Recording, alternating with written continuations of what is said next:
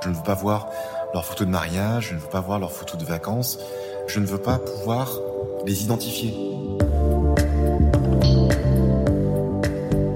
Dans cette série de podcasts Ma vie avec la mort, ça m'intéresse vous emmène à la rencontre de personnes au métier hors du commun. La mort, ils la côtoient au quotidien. Ils vous racontent pourquoi ils ont fait ce choix et ce que ça a changé dans leur vie. Pascal Bâton est nettoyeur de scènes de crime. Mon métier, effectivement, a une partie qui concerne le nettoyage de, de, de scènes de crime, des homicides. Maintenant, statistiquement, c'est une partie qui est quand même assez rare en France, donc euh, les fois où on fait appel à nous sont aussi rares.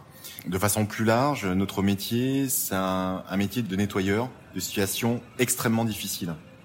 Là-dessus, on va intervenir euh, sur des cas que nous, on appelle le syndrome de Diogène, le syndrome de Diogène, c'est quelque chose qu'on va définir comme euh, des, des, personnes qui accumulent, qui gardent beaucoup de choses chez elles. On peut avoir la notion de collectionneur derrière, c'est-à-dire des, des, gens qui vont collectionner des, des journaux, des bouteilles d'alcool, euh, des gens qui vont collectionner entre guillemets des, vêtements, ou bien alors euh, collectionner euh, leurs déchets alimentaires. Et puis on a aussi les morts naturelles, que moi je désigne comme les morts oubliées simplement parce que ce sont des gens qui en général sont isolés socialement parlant. La personne décède et puis on se rend compte que le décès a eu lieu il y a trois semaines, un mois, parfois deux mois, parfois plus. Et puis l'autre catégorie des morts plus violentes qui sont celles de, des suicides, qui généralement sont des suicides par euh, arme blanche ou arme à feu où là vous avez euh, des projections qui vont être au mur, au plafond, et un épanchement euh, de sang, de fluide corporel, voire de masse musculaire en fonction de l'impact au sol. Et ça aussi sont des scènes très très dures pour euh, pour les ayants droit, pour les familles qui découvrent. Il y a véritablement un chaînon manquant entre les familles et les pompes funèbres. Il faut imaginer que ces situations qui sont difficiles, traumatiques, tant au niveau du visuel qu'au niveau des odeurs, parce que notre cerveau enregistre aussi les odeurs, on s'en rappelle, même si on a senti quelque chose, 30 ans après, on est capable de le reconnaître. Et cette odeur-là, elle est vraiment euh, identifiable et elle est unique. Donc les pompes funèbres, c'est pas leur métier, c'est plus leur métier. Et, et les droit, ils ont psychologiquement pas la capacité de pouvoir gérer ça.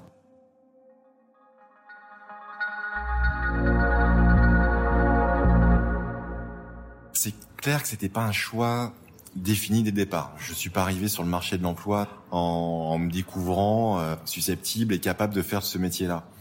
J'ai été commercial dans l'informatique pendant environ une vingtaine d'années, en connaissant une période de chômage suite à mon, dernier emploi. Et pendant cette phase de chômage, je suis rentré dans un bilan de compétences, un bilan de compétences où j'ai eu l'occasion de croiser notamment une ancienne directrice de, de, de pompe funèbre, qui avait son mari euh, travaillant dans une entreprise de nettoyage et qui avait dû réaliser ce type de prestation après décès pour des collectivités locales. Et lorsqu'elle en a parlé, elle en a parlé avec euh, une certaine empathie qui m'avait euh, touché dans ses propos.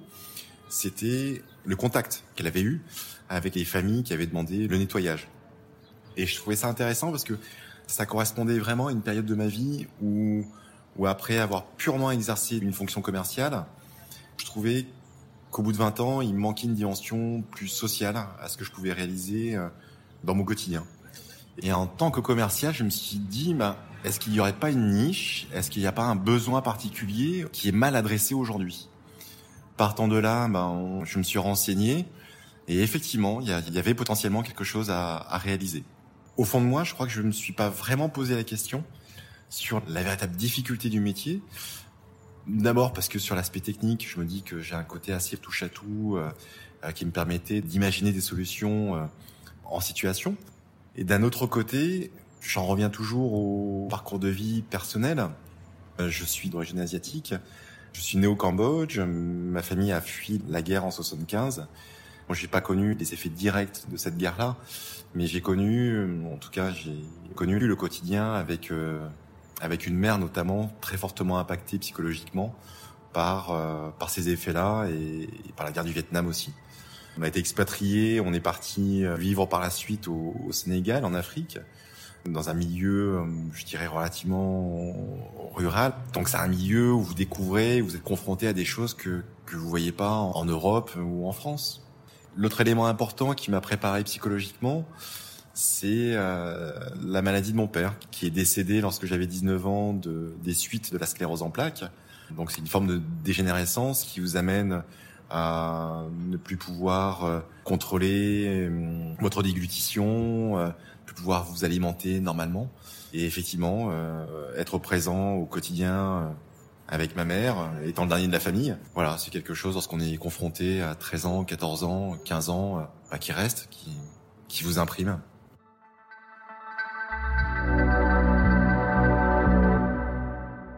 Lorsque je pars en prestation, on part avec environ 2 mètres cubes de matériel. Et ce matériel va dépendre des, situations auxquelles on est exposé. Sur un appartement très très encombré, ce que va nous demander une famille, c'est de débarrasser, d'évacuer. Donc euh, on va avoir du matériel fait euh, pour casser les choses, pour les couper, pour les écraser.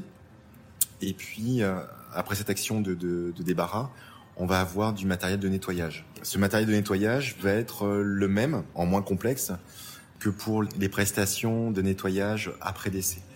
Sur l'après-décès, on, on, a des produits, euh, surtout des produits nettoyants, qui sont plus riches, plus variés. En gros, plus la personne est décédée depuis longtemps, plus la masse est, est, est graisseuse et donc plus il va falloir travailler avec des super dégraissants, par exemple.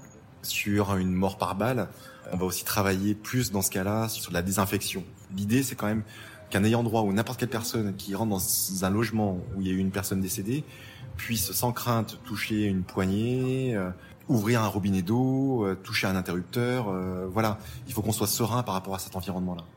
Et les odeurs nécessitent encore un complément de matériel et un complément de produit aussi. Il n'y a pas nécessairement besoin de mettre un masque à cartouche, à cartouche filtrante, dans, dans toutes les situations. D'autant plus que c'est impossible de travailler 8 heures d'affilée avec un, un masque à cartouche, parce qu'on bouge beaucoup, qu'on est en combinaison, que dans une combinaison, forcément, vous avez chaud, vous transpirez, et que le masque euh, aussi vous fait transpirer. Personnellement, j'ai plutôt tendance à vouloir me protéger de mes propres produits. Les produits qu'on utilise sont tous cancérigènes et mutagènes. Donc euh, pour moi, le premier danger, il est vraiment là. Après, sur l'aspect euh, bactéries, fongicides, champignons qui peut y avoir dans un logement lorsqu'il est très sale, et puis pathogène sur un après-décès, il y a des risques.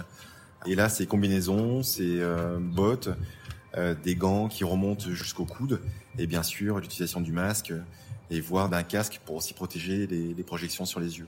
On n'est pas confronté euh, au corps directement. En revanche, les pompes funèbres vont laisser des choses sur place parce que c'est plus leur métier.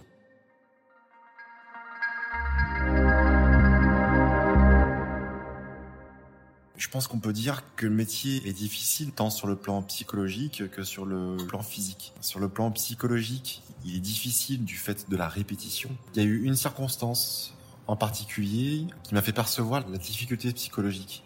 Jusqu'à ce moment-là, je considère que j'ai toujours bien géré l'impact psychologique, la peine des familles, euh, etc. J'avais travaillé sur le nettoyage d'un double homicide euh, avec une très forte décomposition dans un logement où euh, une fille de 18 ans avait été euh, avec sa mère tuée à l'arme blanche par euh, par son père et son petit frère avait survécu. Son petit frère avait 11 ans. C'était un chantier qui a été difficile au niveau olfactif, difficile au niveau physique et pour lequel on m'a demandé de récupérer des objets personnels pour l'enfant parce qu'il était hors de question qu'il puisse rentrer dans le logement même après nettoyage les odeurs étaient trop importantes. Donc oui, j'ai passé du temps à, à, récupérer, à laver des objets pour lui, à voir des albums de photos de famille, à voir ses jouets, etc. Et donc à me rapprocher de lui, d'imaginer des choses. À la suite de cette prestation, qui m'avait déjà euh, touché, eh bien j'ai enchaîné avec un deuxième homicide sur un enfant de 11 ou 12 ans, je crois, qui avait été frappé jusqu'à ce que mort s'en suive par son demi-frère et j'avais été en contact direct pendant la journée avec les parents. Eh bien, j'ai mis du temps après coup à, réaliser que déjà ça m'avait impacté parce que j'en ai fait des rêves, même des cauchemars, et j'ai commencé à avoir, à avoir des flashs en pleine journée. Alors que ça, ça m'arrive jamais d'habitude. Je me suis dit qu'une consultation pouvait être nécessaire. Malheureusement, bah, j'étais en prestation, donc j'ai pas pu le faire. Donc j'ai géré tant bien que mal en, en échangeant avec d'autres personnes du, du métier, notamment mon, associé qui a quand même 15 ans de bouteille J'ai des mesures de protection psychologique qui sont relativement simples et que justement j'ai pas pu éviter euh, sur ces deux prestations précédentes. Je ne regarde pas les photos de famille. Lorsque je travaille dans la chambre, je vais coucher les, les cadres photos.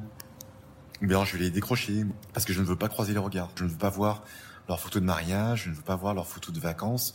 Je ne veux pas pouvoir les identifier. Il faut imaginer qu'une minute ou deux après, je vais être à gratter, à frotter peut-être un bout de cervelle ou à récupérer euh, euh, des dents. Euh, si j'ai vu des photos, si j'ai vu des gens, ces images-là vont revenir forcément. Donc voilà, je me protège comme ça. L'autre élément de protection aujourd'hui que j'ai, c'est de ne plus du tout m'intéresser aux faits divers. Ce sont parfois des cas qui vont défrayer la chronique. Et au début, où je faisais des recherches, tellement ça me semblait extraordinaire comme situation, mais, c'est une erreur. C'est une erreur. Ça fait 25 ans que je travaille. Eh bien, je peux vous dire que j'ai jamais été aussi fier d'un métier. J'étais content des métiers ou des équipes avec lesquelles j'ai travaillé, mais là particulièrement, ouais, c'est vraiment une, fierté parce que je sais que c'est un métier qui est pas accessible à tous, que tous ne le supportent pas. Déjà par rapport à, l'aspect euh, psychologique, tous ne sont pas susceptibles de bien réaliser ce travail. On est constamment un petit peu sur la corde raide.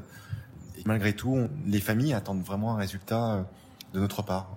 Et puis, dans le regard de nos clients, dans ces cas un peu extrêmes, bah, on a clairement de la reconnaissance. On a de la reconnaissance parce qu'ils nous font comprendre ou ils nous disent euh, qu'on fait un travail qui est dur, qu'il n'y en a pas beaucoup qui pourraient le faire et qu'ils nous remercient de pas profiter de la situation. Donc, il n'y a pas beaucoup de métiers, vous avez ça.